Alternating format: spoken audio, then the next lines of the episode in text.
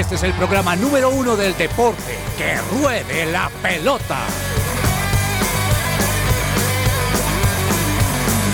Amaneció, hay que salir otra vez a la cancha. El cuerpo da, pero no aguanta con tanta avalancha. El miedo está, no sabes si termina el partido. Yo quiero paz para ablandar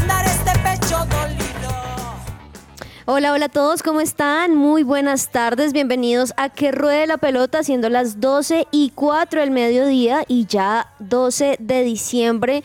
Ya el año está que se acaba y este programa está a días, señores y señoras, pero estos últimos días los vamos a disfrutar como lo hemos hecho durante todo este 2023.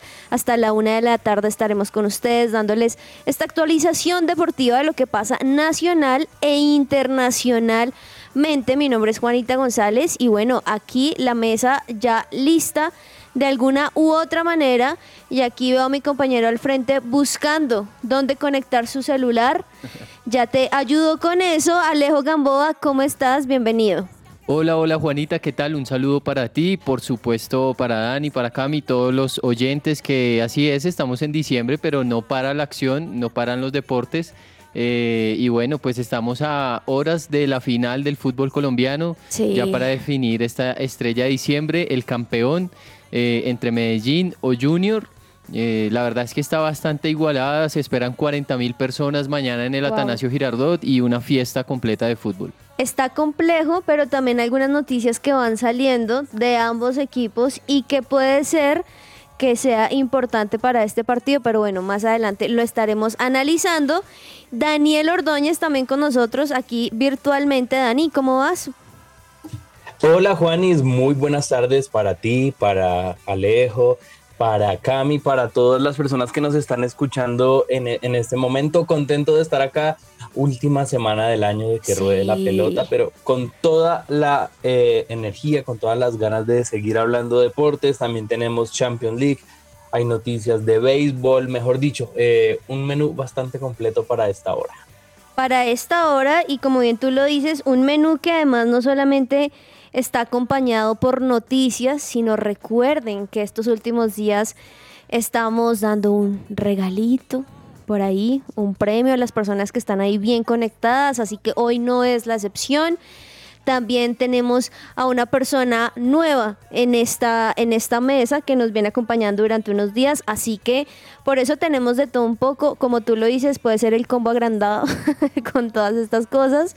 ¿Y por qué no? Entonces aprovechemos y saludemos a, esta, a esta personaje, pero antes, obviamente, ¿por qué no saludar a nuestra Control Master? Cami, ¿cómo vas?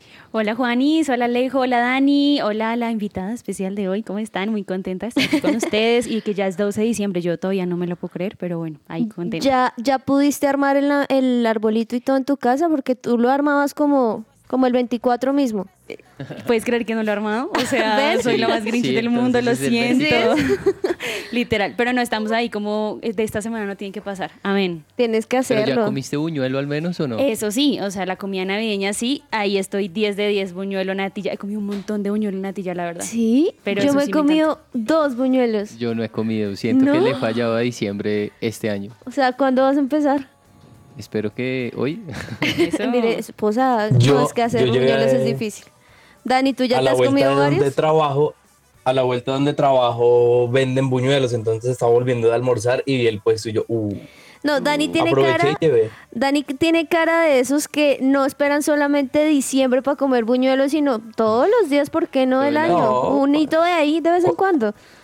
Sí, cuando aparece uno por ahí, no, no, no lo ¿Quién le dice que discriminamos, no? pero no aproveché eh, la semana pasada y llevé ahí para los compañeros de la oficina porque toca compartir también, ¿no? Uy, Uy, uy, ¿cuándo uy, traerás uy, aquí los compañeros? Esperamos que algún día aquí también puedas traer y compartir con los compañeros de la mesa. Algún viernes, El viernes, el viernes. Eso. algún viernes 15. Y eh, ¿por qué no saludamos de comienzo a esta compañera, otra que nos ha estado acompañando? Alexa, ¿cómo estás? Bienvenida a Que Rueda la Pelota. Muy buenas tardes a toda la mesa que ruede la pelota. Hoy es un día increíble. Un saludo a Gamboa, un fuerte abrazo a Ordóñez, un abrazo calientita, to Juanita. Y Olivia y Guau Cami, ¿cómo estás? De bonita. Y son el mejor programa de su presencia radio. Obvio. Uy, saludo no. personalizado y todo. ¿Qué tal, Alexa? Que durante estos días también nos está acompañando, no solamente Alexa, sino también todo lo que hace Amazon Music, así que muy, muy recomendado para todas las personas. Y por qué no, ya hablando de Amazon Music, Cami, empecemos con buena musiquita. De una.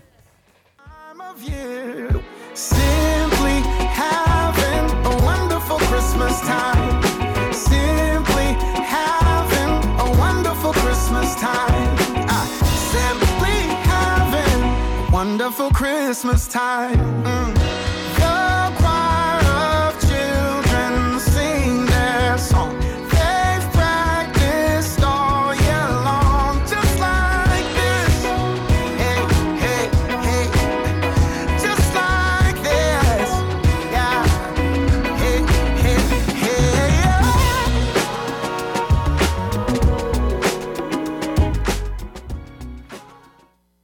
Celebra la pasión del fútbol con un buen café. Coffee and Jesus presenta Hablemos de Fútbol. Hablemos de Fútbol.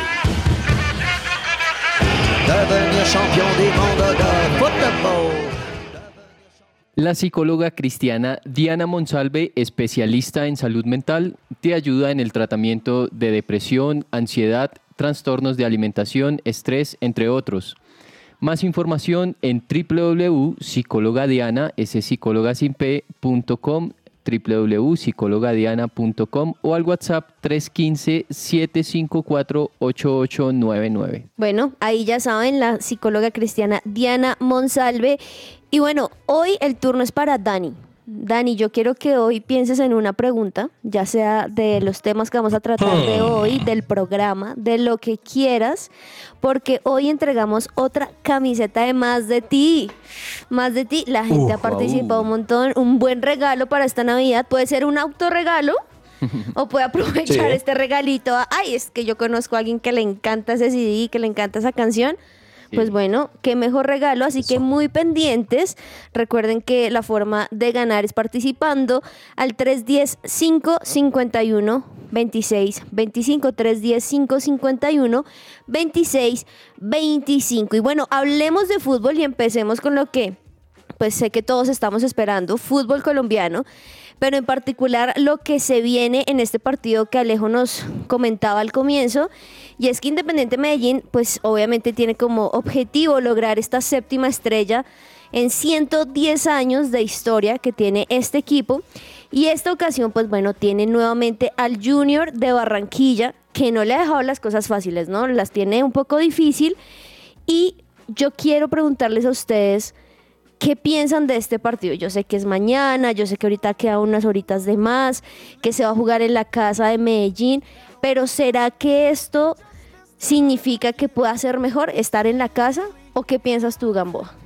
Yo creo que eh, sí va a ser un plus porque evidentemente pues cuando se juega en final y, y con la hinchada eh, la presión ejerce eh, digamos como que sobre el otro equipo y vimos esto en los primeros minutos del Junior contra el Medellín que parecía que iba a ser una arrolladora completa en los primeros 15, 20 minutos pero esto pues es de 90 y hasta de 180 minutos Sí. y pues eh, Junior evidentemente no pudo mantener ese ritmo y hubiera podido pues ganar por más goles. Medellín cuenta con la ventaja que pues está de local, pero también que este semestre no ha perdido de local, tiene muy buenos números jugando en el Atanasio y pues está con su gente y creo yo que eh, pues ese gol de, Varela en, el último en los últimos minutos termina dándole mucha vida. Eh, no es la primera vez que estos dos equipos definen en el Atanasio, ya lo habían hecho en el 2018 eh, también en el torneo del segundo semestre y Junior pues terminó consagrándose. En esa ocasión ll- llevaba una ventaja de 4-1 eh, y a la vuelta pues terminaron ganando 3-1 el Deportivo Independiente Medellín. Sí. Estuvo a punto de, de poder remontarla, pero un gol de Johnny González al minuto 70 terminó dándole a Junior el título. Ahora está muy cerrado, muy cerrado porque pues es a solo un gol y creo yo pues que Medellín, a pesar de que no sea un equipo muy vistoso, es un equipo efectivo y es un equipo que, que logra ejercer mucha presión jugando como local sobre sus contrarios. Y es que te preguntaba eso porque Dani estaba aquí revisando un poco la historial o el historial de lo que Medellín ha hecho en estas condiciones de locales en partidos importantes y es que ha sido 2 de 2, es decir, en el 2009 en la segunda temporada le ganó Atlético Huilo con un 2 a 2 y luego un global de 3 a 2. En el 2015 estando en casa le ganó el Deportivo Cali un 2 a 1 en el global. En el 2016, estando en casa, ganó Independiente Medellín a Junior de Barranquilla, pero en el 2018 le ganó el Junior de Barranquilla, estando nuevamente de local Medellín. Por eso la pregunta también va para ti. ¿Qué crees que obviamente la Atanasio Girardot y todos los hinchas son algo que es muy importante anímicamente, pero estos datos deja en sí un 2 a 2, es decir, cualquier cosa puede pasar, igual de cerrado como estaba hablando Gamboa. Sí, Juanis, uno diría que por cerrar en condición de local el favoritismo sería mayor o que tendrían mayor efectividad, pero, pero no es así. O sea, yo creo que el tema, eh, no sé si sea mental o por la presión de los hinchas, pero solamente el 50% de finales ganadas cerrando en condición de local es como un factor a tener en cuenta, eh, hablaba con colegas y me decían, Alfredo Arias es un motivador, entonces lo más probable es que Medellín salga a comerse la cancha, aprovechar el tema de la localidad, así que ojalá por sus hinchas eh, esta sea la vencida, que puedan salir de una muy, muy buena manera, concentrados, aunque Junior está siendo Mm. un rival muy difícil y creo que nadie, nadie lo tenía en sus cuentas para llegar a la final de vuelta, incluso con ventaja o haber marcado tantas anotaciones en un partido de ida. Que es lo que hemos estado hablando durante estos últimos programas desde que sabemos cuáles son los finalistas y es que ambos equipos pues fueron sorpresivos en algún sentido pero Junior es más sorpresivo Junior, que sí. Medellín. Entonces esto le da también como ese toque de, de yo creo que un equipo que necesita llegar hasta última instancia. Y bueno hemos hablado de Medellín pero un Junior Gamboa que también tiene lo suyo que es muy fuerte que ya conoce perfectamente al Medellín, que de hecho pues en este primer partido recordemos lo que ya va ganando 3 a 2 por un solo gol, es cierto, Sí. pero que pesa, que pesa ahora estando en la casa de Medellín. Entonces, ¿cómo vemos ahora a Junior? ¿Qué posibilidades tiene? ¿O quiénes son esos referentes fuertes que puede llevar quizá una victoria definitiva? Sí, yo creo que, que pues Junior ha ido encontrando sobre la marcha protagonistas inesperados. Tal vez Mm. eh, Carlos Vaca no tuvo, digamos que su mejor inicio eh, de campeonato, tuvo algunos problemas allí con el Bolillo Gómez y las cosas eh, parecieran que, que no iban saliendo bien. Sin embargo, en estos cuadrangulares Vaca ha tenido eh, un desempeño, sí, un sí. desempeño y un protagonismo impresionante. Ha hecho nueve goles eh, y pues ya otro, otros dos en, en esta final. Ya había convertido en finales anteriores de a dos goles y la verdad es que lo del Junior es impresionante en cuanto a individualidades. Porque como equipo, eh, colectivamente creo que no ha funcionado tan bien y eh, pues su punto débil estaría para mí en la defensa, sobre todo en ese par de centrales Peña y en este caso Olivera que no han funcionado de la Mm. mejor manera. Por allí también aparece Ceballos como alternativa, pero creo que allí está el punto débil. Junior, eh, digamos que su fuerza en la delantera y lo que ha mostrado Carlos Vaca es también pues proporcional a esa debilidad que ha mostrado en la defensa Sí. y hay que estar pues concentrado desde el minuto uno, sobre todo porque sin duda pues Medellín va a salir a, a empatar ese partido, a ganar. Y pero- empezar de 0 a 0. Exactamente, Mm. pero Junior entra como campeón y eso hay que tenerlo en cuenta. A ellos les sirve, de hecho, bueno, no, les sirve dos resultados, el empate y la victoria, así que pues tendrá que defenderlo bien. Y que además junior también juega con la mente, ¿no? Juega muchísimo, es decir, llega, plantea fuerte su estrategia, hace que también algunos jugadores sientan ese desequilibrio, eh, los pone un poco en peleas, Dani, donde el árbitro tiene que empezar a sacar amarillas, rojas, pero eso es una estrategia que al Junior le ha funcionado en algunos partidos y por eso lo importante también de que Medellín entre y entre marcando desde el comienzo. Sí, Juanes, yo creo que eh, hay que estar concentrados los 90 minutos, de hecho relacionándolo un poco con, con el tema que dices de, de pegar o de estar eh, sacando al rival de casillas. Estaba leyendo un un poco de Argentina, que dentro de poco ya cumple un año de ser campeón del mundo.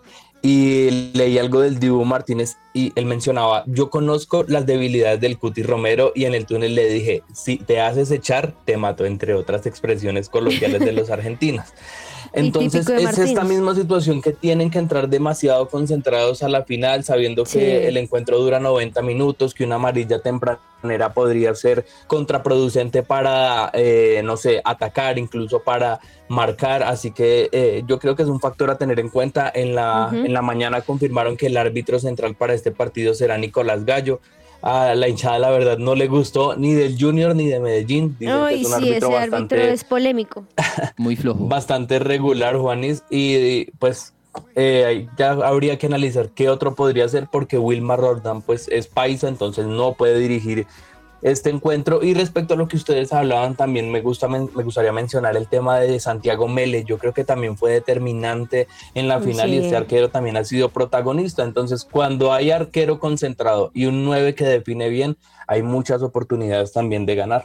Pues ahí ya tienen, mañana a las 8 de la noche se llevará a cabo este partido en el Atanasio Girardot con un junior que también está muy concentrado, que descansó bastante, me parece a mí, durante toda la temporada y en esta última, pues está sacando todo su arsenal y un Medellín también que lo ha venido haciendo bastante bien, así que tiene que mantenerlo y tratar de marcar este gol para empezar de cero a cero. Pero también hablemos un poco más de fútbol colombiano porque a medida que se terminó esto, pues también empiezan a salir algunos temitas y es que Dani leí este este titular el día de hoy y dice el ocaso de Tomás Ángel de figura en título de Nacional a buscar club. Ah, No, No, Oh, la qué cosa con Tomás Ángel, sí. maluco. está maluco, pero también tendrá algo de realidad. No, Juanis, yo creo la verdad que Tomás Ángel es un jugador muy joven que carga con el peso de ser el hijo de una estrella del fútbol colombiano como lo es Juan Pablo Ángel, pero no por eso ya está en el ocaso de su carrera. De hecho, es muy, muy joven y que se le haya renovado, que no se haya renovado su contrato con Nacional, pues no quiere decir que ya esté en el ocaso. De hecho, hay muchos equipos interesados en contratarlo a él, en contratar sus servicios, algunos de Colombia, otros de la MLS. Así que no creo que sea el tema de ocaso, sino también de que le den las oportunidades, porque en Nacional eh, sabemos que no fue tan amplio esos minutos que sumó durante el 2023 y que por esto pues no pudo mostrarse. Así que yo no creo la verdad que sea ocaso, sino es más que todo un cambio de aire quizás necesario para el jugador. Y ese cambio de aire parece que va a ir por los lados de América, ¿no? Porque Lucas González lo conoce muy bien, lo tuvo en la sub-20 de Nacional, eh, pues conoce a ese jugador, se ha hablado también de opciones en la MLS, pero me parece que América sería un buen equipo en el que Tomás Ángel podría demostrar su potencial, que como bien lo decía Dani, carga con ese peso del apellido Ángel en su espalda y pues tiene que hacer su propia historia. Para mí pues es un jugador bueno. A ver, no, no digo que sea de los mejores de esta generación sub-20, pero es un jugador que cuando le dieron la oportunidad rindió, rindió bien. Eh, difícil, digamos, por el pasado también que, que tiene en Nacional, el peso de su papá y toda la historia, pero creo que es un jugador que, que puede demostrar eh, que tiene con qué. Hizo pues varios goles, de hecho le dio la Superliga Nacional con un doblete contra el Pereira este año, así que eh, veremos. Eh, parece y seguramente va a ser América de Cali el, el próximo destino de Tomás Ángel. Bueno, esperemos, pero yo sí creo que Tomás Ángel, donde sea que vaya, si le dan la oportunidad, él sabe aprovecharla. Él sabe aprovecharla y lo sabe marcar y ojalá lo pueda demostrar independientemente en el equipo que vaya a quedar. Y también de las cosas que deja esta temporada, pues son obviamente el mercado de fichajes, donde algunas cosas son importantes en algunos equipos. Por ejemplo, que en el 2024 vuelve a los Leopardos Atlético Bucaramanga Rafael Dudamel a ser uno de los técnicos. También Atlético Junior eh, confirmó que Robert Inejosa y Fabián Cantillo ya son refuerzos. Atlético Nacional tampoco se queda atrás diciendo que Bonner seguiría estando de técnico en el 2024. Bueno, esperemos que termina pasando con todo este mercado de fichajes. Pero también ahora hablemos rápidamente. Gamboa de algunos colombianos que están marcando también la diferencia en el exterior. Y es que estaba revisando también que este colombiano, y estoy hablando de Richard Ríos, pues sumó más reconocimientos en Brasil porque ahora, después de- del triunfo de Palmeiras, terminó siendo escogido como el mejor driblador de la temporada en el fútbol brasileño. Sí. Logró 81% de efectividad. Sí, Qué y- bueno. Y, lograr, digamos, que ganar en este ítem en Brasil no es nada fácil porque es tierra de gambeteadores, tierra de dribladores. Y bueno, pues el sitio eh, web de estadísticas de, llamado SofaScore eh, pues sacó este ítem y ahí el colombiano Richard Ríos lideró la tabla teniendo un, pro- un promedio de 1.2 dribles por partido. Eh, le siguió también De Nilsson con 79% y Lucas Silva con 73%. Así que muy bien por el colombiano que sigue pues destacándose Sí. y buscando su lugar en, en un Palmeiras que ha quedado campeón del Brasileirado, que no es nada fácil, digamos, eh, allí pueda obtener su oportunidad, pero que se sigue consolidando tanto en su club como en la selección Colombia. Sí, muy bien, muy bien por Richard Ríos y por estos colombianos que en unos partidos o también en unos juegos como lo es Brasil, marcar la diferencia, como bien lo dices, de verdad que es importante.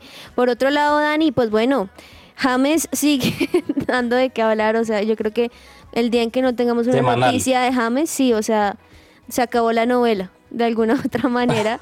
y es que ahora también tratan de tener a otro delantero colombiano ahí como para poder ayudarlo. ¿Qué piensas de Sí, eso? sí, Juanis.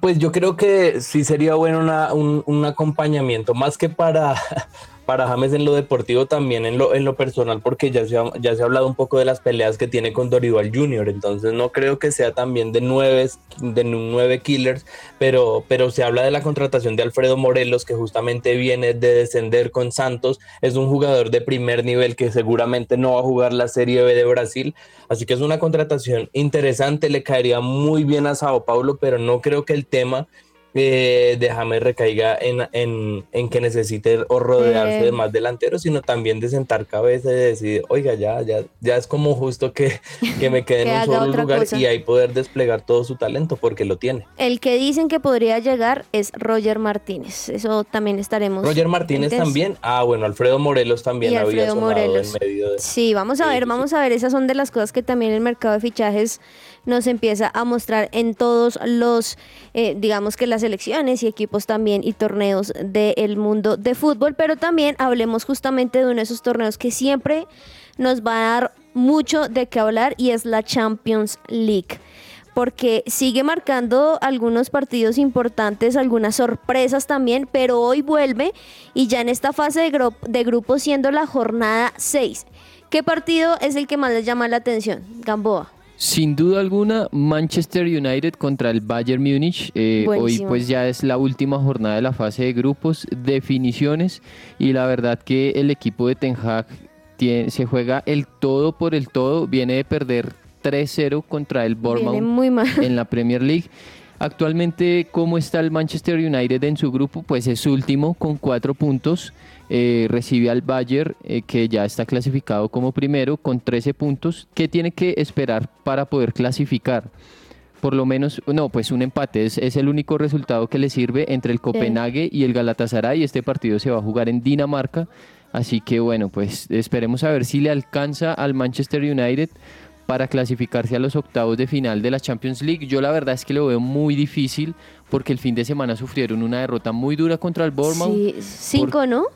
3-0. ¿Tres? 3-0 y fue, fue en Old. Trafford. Eh, ahorita están de locales, pero dependen de otro resultado y pues que, que empaten el Copenhague y el Galatasaray que va a tener de vuelta a Davinson Sánchez, que Qué bueno. vuelve de- después de un poco más de, de un mes eh, de lesiones.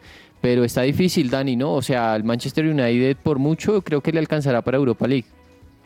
El que, el que Sí, su rendimiento, sí, su rendimiento no viene siendo nada, nada bueno, eh, tanto en la Premier como en esta competición europea. Y justamente estaba leyendo hace poco de, de lo que viene siendo Manchester United y uno de esos jugadores que no sé, que ha sido destacado también mencionaba, es que nosotros, o cuando él estaba hace un par de temporadas, no llegábamos temprano, no entrenábamos lo que nos decía el entrenador. Hablo de Nemagna Matic.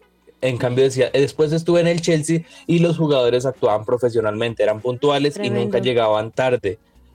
por Así eso, que yo creo que esas... sí, Dani.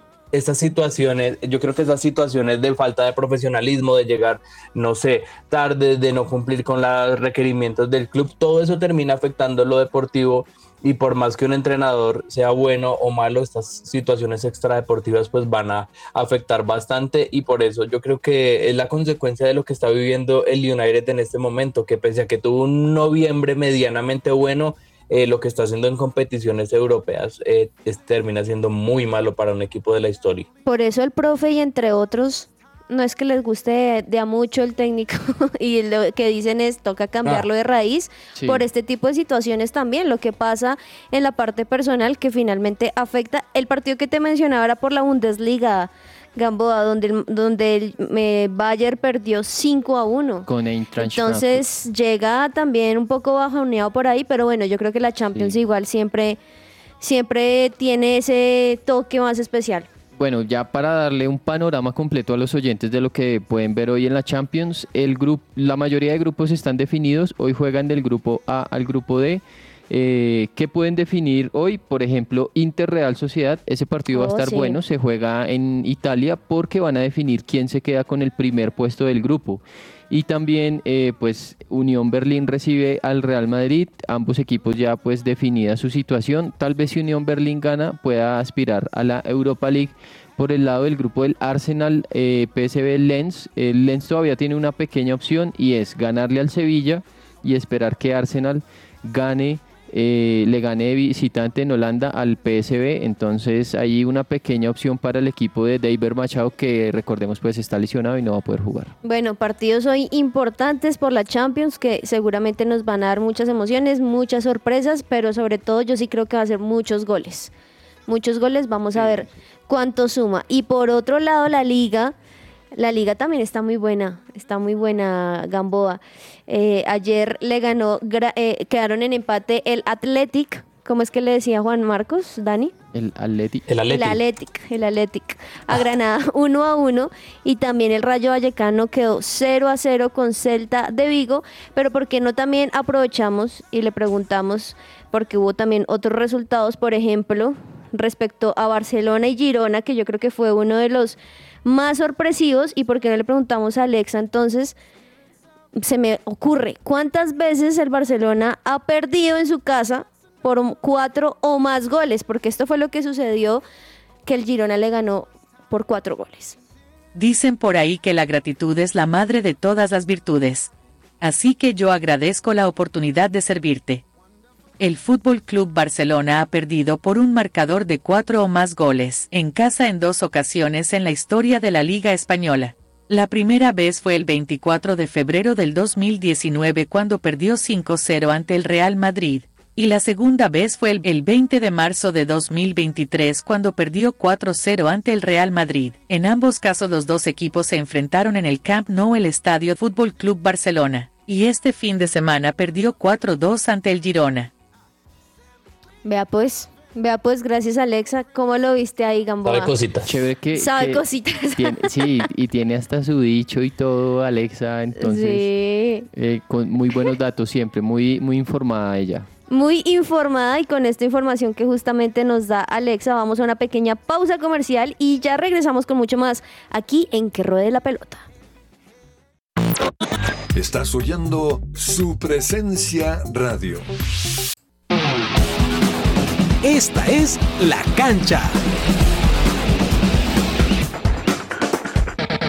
Víctor Manuel Mora García es un atleta colombiano retirado. considerado una de las figuras más representativas del atletismo de fondo y medio fondo de Colombia en la década de 1970 y 1980. Desde 2008 vive en la provincia de Quebec, Canadá, en donde labora como empleado de un estacionamiento de automóviles. Mora es recordado especialmente por sus participaciones y sus cuatro primeros lugares en la carrera de San Silvestre, que se disputa en Sao Paulo, Brasil, los 31 de diciembre de todos los años. a la cual concurrían algunos de los mejores atletas del mundo para cerrar sus actividades competitivas del año. Las generaciones que tenían uso de razón en esa época esperaban la llegada del nuevo año, combinado la música de la rumba propia de la ocasión con las narraciones de los locutores colombianos de Sao Paulo, que seguían con el transistor pegado a una de sus orejas y en cuatro ocasiones. En el 72, 73, 75 y 81, La alegría de la apertura aumentó por las celebraciones de los triunfos de Mora y en dos años más, en el 71 y en el 82, por sendos segundos lugares. Sin embargo, sus logros fueron mucho más en la pista. y especialmente en las carreteras del mundo. En una época en la cual los fondistas colombianos estaban muy cotizados, a partir del antioqueño Álvaro Mejía Flores, el primer grande de largo aliento, quien alcanzó a alternar con Mora en la parte final de su carrera. Muchos creen que mis triunfos en San Silvestre fueron lo más importante que hice, pero ganar en Brasil era como ganar un campeonato nacional en Colombia. Más valioso fue el segundo lugar en la Maratón de Boston en 1972, donde me faltó poco, 17 segundos, para ganarle al finlandés Olavi Suomalainen, quien hizo un tiempo de 2 horas con 15 minutos y 39 segundos. Le dijo Mora al periodista Ricardo Ávila en una entrevista publicada en El Espectador. Este fue un informe de Juan David Sarmiento para la cancha en Que Ruede la Pelota.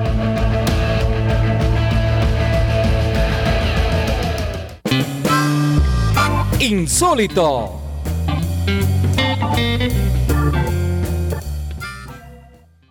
Gracias a Fabián González ahí por este por esta cancha y este informe y bueno, insólito Gamboa, ¿qué tienes para hoy? Bueno, es un insólito, eh, digamos que bastante feo y fue gracias a el presidente del Ankaraguku de. Turquía que eh, entró al campo cuando aún no se había terminado el partido en el minuto 97 y le pegó un puñetazo al juez. No. Lo noqueó prácticamente, le pegó el O sea, ¿se puño. cayó? Sí, el juez No. se cayó, quedó ahí noqueado en el césped.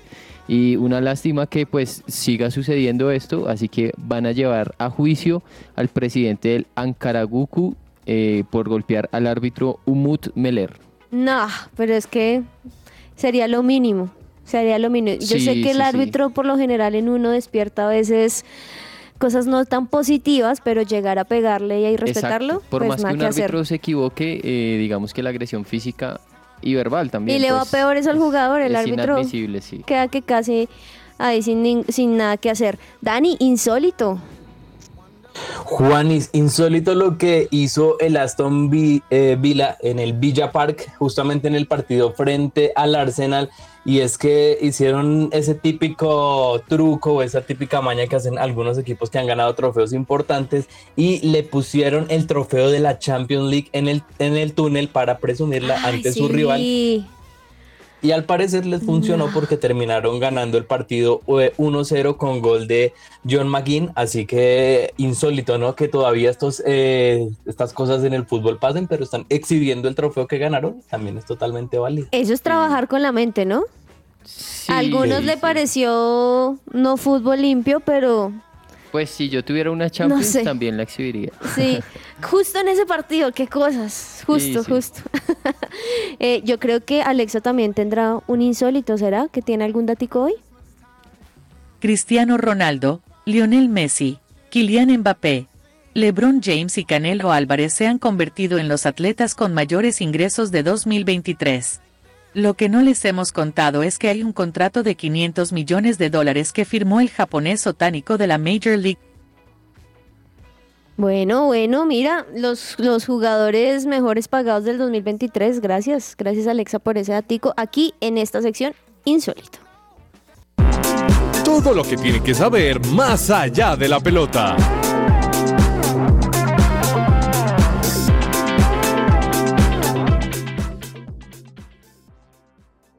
Es tiempo de invertir en tu sonrisa. Ven a Science and Art y conoce los mejores tratamientos odontológicos sin dolor y con los mejores especialistas. Para más información, ingresa a www.scienceandart.co o escríbenos al WhatsApp 312-397-5981. Bueno, ya saben, una buena sonrisa ahorita para Navidad, Gamboa, que viene en la época de las fotos. ¿A Sí, ti te claro. gustan las fotos o es más tu esposa típica de, ay, te unas fotos? Exactamente, así tal cual. Dani, ¿y con tu novia? ¿Qué te pasa? A, A mí me gustan, a mí me gustan las fotos y tengo una anécdota chistosa. ¿Quieren que la cuente rápidamente? Claro, cuéntala, por, favor. Resu- Resulta y pasa que en una, eh, hace como dos, tres años en una Navidad, pues nos estábamos tomando fotos. Yo estaba recién, pues ya lleva como seis meses en Win. Las tomamos en mi celular y ella dijo, me voy a enviar las fotos. Y yo, bueno, dale, ten, envíate las fotos. Por accidente se envió todas las fotos al grupo de Win, no al celular de ella. Y eso fue, No, la No. montadera, me imagino, de todos. sí, sí, fueron como dos semanas. Pero ¿qué pasó? Que yo no sé qué, quedaron como 10 minutos ahí las fotos. Pero bueno, los compañeros de trabajo pudieron ver que la estábamos pasando bien. Bueno, y la pelea interna me imagino también. La primera peleada del año, el primero La de enero, primer- las el 12 y primero de 20. enero. Ay, no, cosas que pasan, pero igual si pueden tener una buena sonrisa, pues qué importan las fotos, ¿no? Y bueno, más Pues allá sí. de la pelota, sí, más allá de la pelota, salió el deportista del año Gamboa. Sí, así es.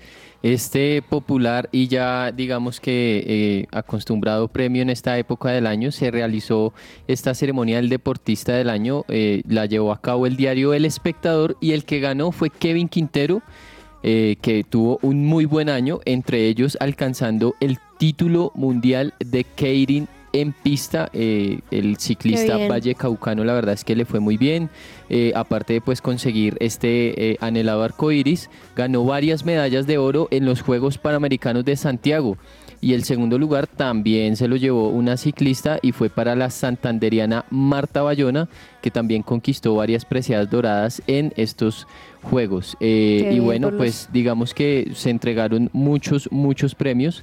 Eh, aquí los voy a nombrar rápidamente. En la categoría juvenil, Ángel Barajas ganó en la gimnasia, Nicole Ortega en natación con aletas quedó de segunda.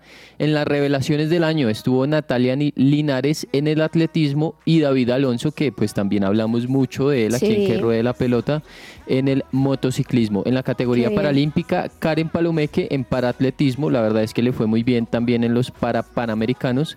Eh, y pues eh, mejor equipo del año la selección colombiana de béisbol y vida y obra a Willington Ortiz, exfutbolista colombiano entre otros. Ah, qué chévere escuchar tantos nombres de colombianos, ¿no? Sí. Que Y marcaron que sean la nuevas diferencia. generaciones, ¿no? Porque ya estamos acostumbrados a los Nairo, a las Mariana Pajón, pero son nuevas generaciones que también nos prometen eh, muchos éxitos también, Estoy, ¿no? estoy segura que con eso que estás diciendo, quizá muchos de los que mencionaste, Gamboa, los oyentes están como, ¿quién es ese? Sí, pues qué claro. chévere que ustedes lo- los puedan conocer porque sí son el futuro de estos atletas colombianos. Y ya que mencionas ciclismo, Dani, ahí estaba viendo un poco que Movistar al parecer sí, Sí. le va a dar un voto de confianza a Nairo.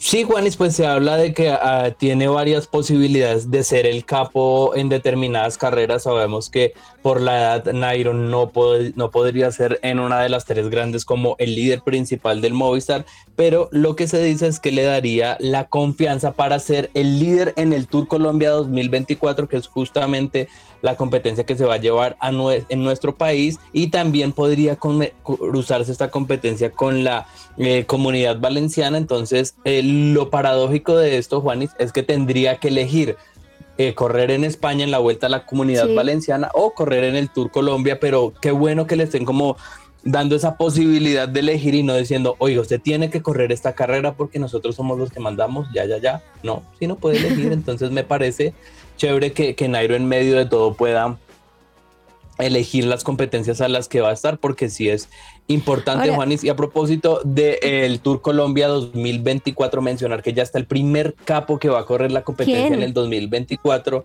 y es Mark Cavendish. Recordemos Opa. este ciclista tan importante que es el que tiene las mismas de la mayor cantidad de victorias en el Tour de Francia. Va a estar en nuestro país, así que qué bueno que se comiencen eh, a confirmar esos nombres porque, porque es una competencia de primer nivel que da buenos puntos a nivel del ranking UCI, así que interesante.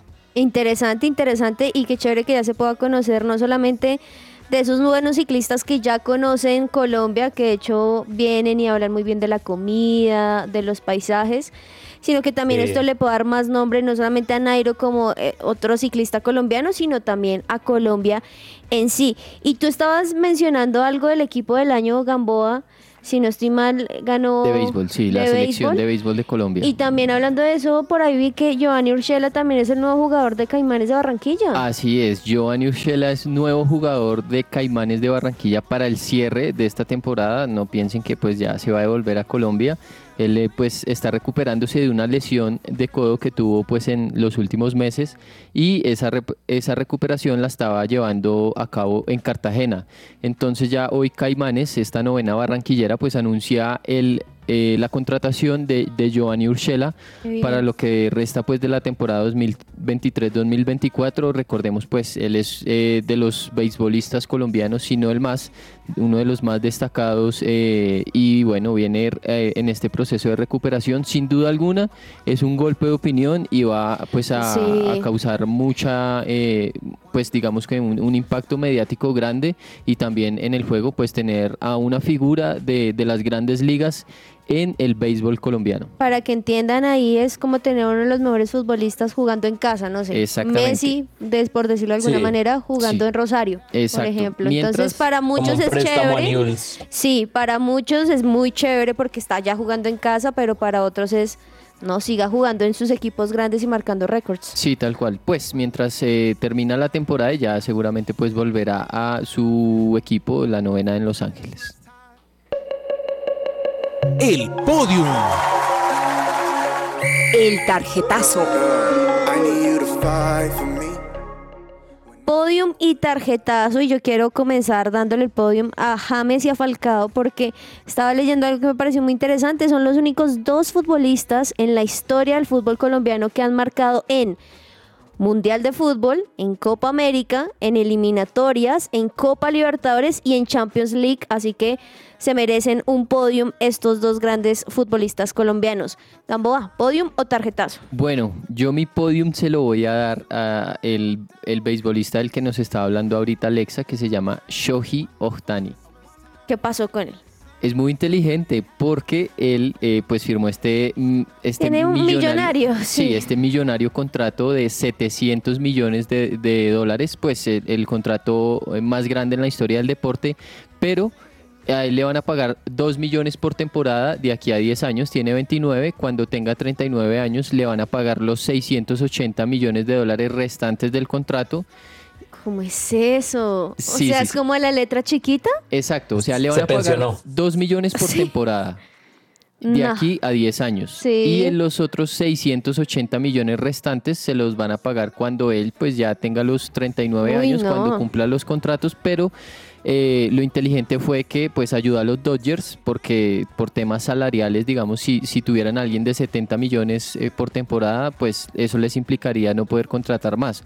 Mientras que si tienen a alguien de 2 millones, de hecho pues va a ser uno de los salarios más bajos del equipo, eh, pues él también se asegura su futuro y no va a tener que pagar impuestos en California, que es uno de los estados que más impuestos cobra en Estados Unidos. Dani, lo que dices ya, listo. Ya tiene, resuelto, todo sí, resuelto en su futuro. vida. bueno, Sí, pero estaba por- leyendo, estaba leyendo y entrevistaban a George y le preguntaban sobre su actualidad y también le preguntaban sobre esto y le decía, quiero ver en qué se va a gastar toda esa plata. Sí. ¿Qué hace uno con tanto dinero? Sí, bueno, pues si es inteligente, logra ahí tener no solamente para él, sino su familia, desde ya empezar a hacer más cosas. Bueno, uno ya piensa de otra Que manera. no se lo mecaten cosas. que que no se-. Sí. Dani, podium o tarjetazo.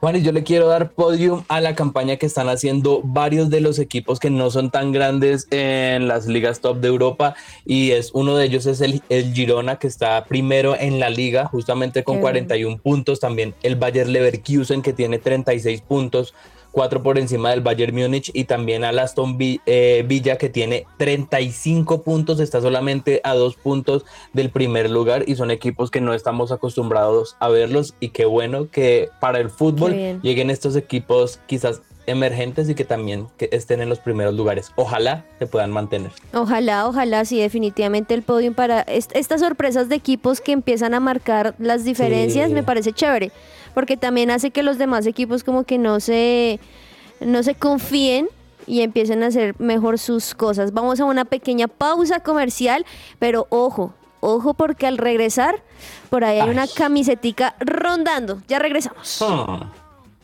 Somos su presencia radio. Agenda Deportiva. Se me va a salir el corazón.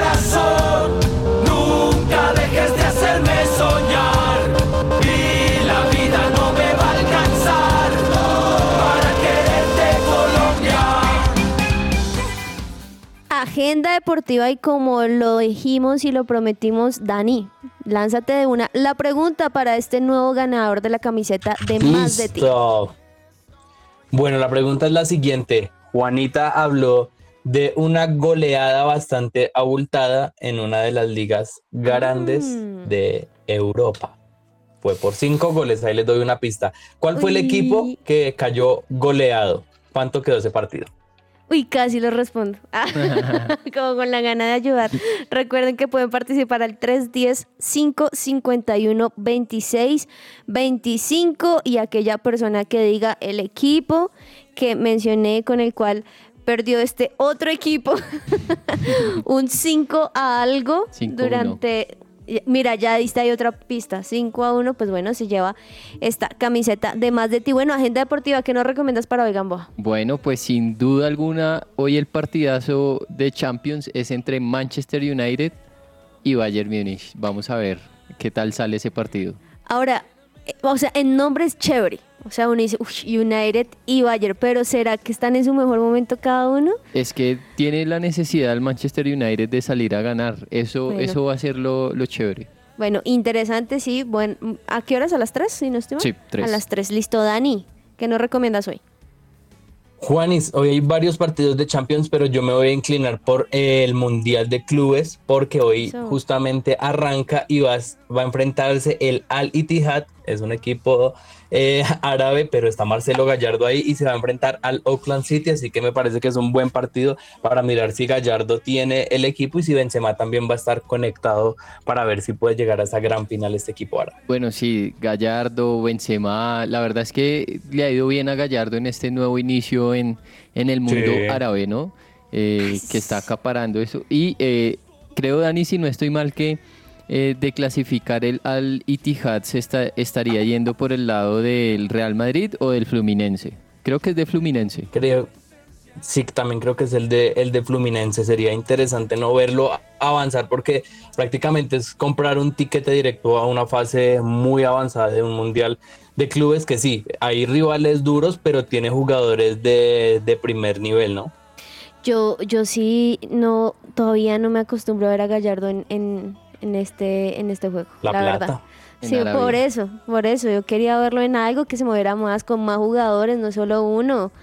Bueno, en fin, esperemos que esto igual le sirva para su futuro. Yo quiero recomendar NBA porque hay dos partidos, bueno, la verdad todos están muy buenos, pero dos en particular, los Boston Celtics frente a los Cavaliers a las 7 y 30 de la noche y el otro a las 10, ya si usted no le coge el sueño y quiere verse algo bueno. Es trasnochador. Sí, verse los Suns que se enfrentan a Golden State Warriors a las 10 de la noche. Entre el tintero. Y si buscas invertir en Estados Unidos, recibe una asesoría personalizada para encontrar la inversión perfecta para ti en la Florida. Visita la página web miamiprg.com o escribe al WhatsApp más 1 954 670 73 más 1 954 670 73 Gamboa, entra el tintero. Bueno, las noticias llegan desde Ecuador porque Hernán Torres renovó su vínculo con Emelec por un año más hasta diciembre del Opa. 2024. Eh, digamos que la, la campaña fue buena que hizo el, el colombiano al frente de, de Emelec porque pues eh, cerró en el undécimo puesto de la tabla. Eh, pero por- ya les voy a explicar por qué es buena, porque bueno, un décimo pues evidentemente no está entre los primeros, pero estaba en el descenso, estaba luchando el descenso Bueno, cuando sí. él llegó a mitad de año, así que pues siguen apoyando este proceso de eh, el profesor Hernán Torres en Ecuador con Emelec y pues ya se está planeando lo que va a ser el próximo año la campaña para ver si puede pelear el título. Entra el tintero, Dani. Juanis, mencionar que, se, que salieron los candidatos a mejor entrenador del año 2023 y hay nombres muy interesantes como Pep Guardiola, David Moyes, eh, Mikel Arteta, Simón Inzaghi, Stephanie Pioli, pero también aparecen otros que uno dice, ¿cómo llegaron ahí? Porque. Jorge Almirón también está nominado a ser mejor entrenador del mundo, que perdió justamente la final Sí. de la Copa Libertadores con Fluminense con un fútbol nada vistoso, pero también está Luis Subeldía y Fernando Diniz, que no tiene su mejor presente con la selección brasileña, ¿no? Bien con, Flam- con Fluminense, mal con Brasil. Entonces, eh, eso- esos son los candidatos. La ceremonia se va a llevar dentro de poco, así que ya tienen ustedes para elegir. Incluso Xavi Hernández está como candidato. No creo, la verdad, que sea el mejor entrenador del mundo en este momento. Bueno, Por esperar. Poco, por poco y me nominan a mí. Sí, Y buen entrenador, sí, seguro. Bueno, ya que estás mencionando nombres, ¿por qué no, Cami, mencionamos el nombre del ganador o la ganadora de esta camiseta? Bueno, claro que sí. Les voy a leer el mensaje que envió Juan Camilo Rojas desde Bogotá. Y él dice que Ah. 5-1 perdiendo el Bayern Múnich. ¿Ustedes qué dicen? ¿Pero contra qué equipo? Porque Opa. Dani dijo que había que escribir el equipo con el que perdió, ¿no? Bueno, Mm, Tenemos la segunda respuesta, se las voy a leer. A ver. si está Dani nos dice que sí. Dice Juliana Velandia desde Bogotá. Hola, fue el Bayern Múnich, fue goleado por el Frankfurt 5-1. Ahí está. está completa la respuesta. Sí, perdón al Sí. primer Juan, Juan Carlos. Juan Camilo. Juan Camilo. Perdón, Juan Camilo, Camilo. pero es que Dani dijo, ¿no? Tú dijiste, ¿no? Que escribieran sí, sí. contra qué equipo. Y él mencionó solamente el resultado, pero bueno, muy bien, gracias por participar. Y a Juliana, un aplauso Juliana para. Juliana. Bravo. ¡Oh! Muy bien, ahí te estaremos eh, hablando y comunicando cómo puedes reclamar esta camisa. Y bueno, yo les quiero contar esta entre el tintero, que esto me parece hasta insólito un poco. No sé qué piensan ustedes. Y es que no sé si vieron que. Neymar, pues recordemos que es uno de los ídolos de Santos, pues pidió que la Sí. camiseta del equipo con el número 11 no sea más usada por ningún jugador hasta que eventualmente él regrese al club brasileño. Ay, Ah, pero, pero No sí sé. fue por eso, Juanis, o fue por el descenso a la Serie B. Porque ¿Puede la ser? 10 de Pelé Sí. la retiraron porque no querían, digamos, que una camiseta tan histórica, el 10 del Santos, que ha sido Pelé, pues se fuera a la B. Que- no sé si Neymar hizo la misma pataleta o, Sí, o Pues- otra de sus él, mañas. él habla con el presidente, Sí. le dice, eh, retiren la 11, porfa, hasta que yo vuelva. Pero, mm, o sea, eso uno no lo No propone. sé, si lo hace, pues Oh. bien, pero uno no propone ese tipo de Eh, cosas. eso muestra también pues el respeto que le tienen al jugador de hacerlo o no hacerlo, pero que el jugador mismo Claro. lo diga y lo pida. Bueno, estos son datos y hay que darlos. Gracias Gamboa, gracias Cami, gracias Alexa, gracias Dani, gracias a todos los oyentes, gracias a Juliana, la ganadora, y por supuesto a todos los que participaron por estar aquí en Que Ruede la Pelota. Mañana nuevamente a las 12 del mediodía estaremos con ustedes, otra camiseta. Recuerden que el viernes tenemos un programa muy especial que de hecho Sí, va a sí, ser sí. de 11 de la mañana a 1 de la tarde. Los esperamos para que puedan disfrutar con todos, Eh, eh, voy a con esperar los todo el buñuelos de equipo. Sí, con todo el equipo de No, yo no, yo no voy a llevar buñuel. Oh, Ah. Bueno, que almuercen muy Otra rico, un rica. poquito buñuelo. Oh, eso está muy bien. Que almuercen muy rico y nos escuchamos mañana nuevamente. Chao, chao. Chao. Chao. wonderful Christmas time. I simply having wonderful Christmas time. Mm. The choir of children sing their song.